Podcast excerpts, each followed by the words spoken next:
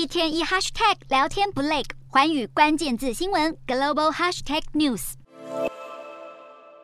殡仪馆人满为患，火葬场二十四小时不停冒着白烟。中国终结了严格的动态清零政策以后，确诊人数却不断暴增。虽然官方通报的最新死亡病例只有两人，不过中国许多城市都可以看到在殡仪馆通宵排队的丧葬车龙。即使部分地区开始限制购买药品的数量，要求药局拆零销售退烧药品，而且还要实名制。但是这些措施还是没有办法阻止民众扫购囤货，而这波疯狂的抢药潮甚至一路延烧到香港、泰国、澳洲等地区。中国防疫政策急转弯，在十二月初公布的优化抗疫新十条，解除了各项风控规定，却因为政府没有做好相关配套措施，引发染疫海啸。所谓的新十条防疫条款，最终也沦为一纸空谈。英国金融时报引述相关估计报道，以情势最严重的北京为例，全市两千多万人口，可能有一半以上都已经被病毒感染。这也导致中国供应链面临人力短缺的困境，迫使各地区的商业活动中断，工厂生产线也陷入停摆。连美国都对这波疫情可能产生的冲击表达担忧。北京随处可见发烧门诊和药局排队的人潮，显示当地的防疫已经完全陷入失控。然而，北京官方通报的确诊人数却还是只有三百多例。许多中国网友看到这个数字，简直不敢相信自己的眼睛，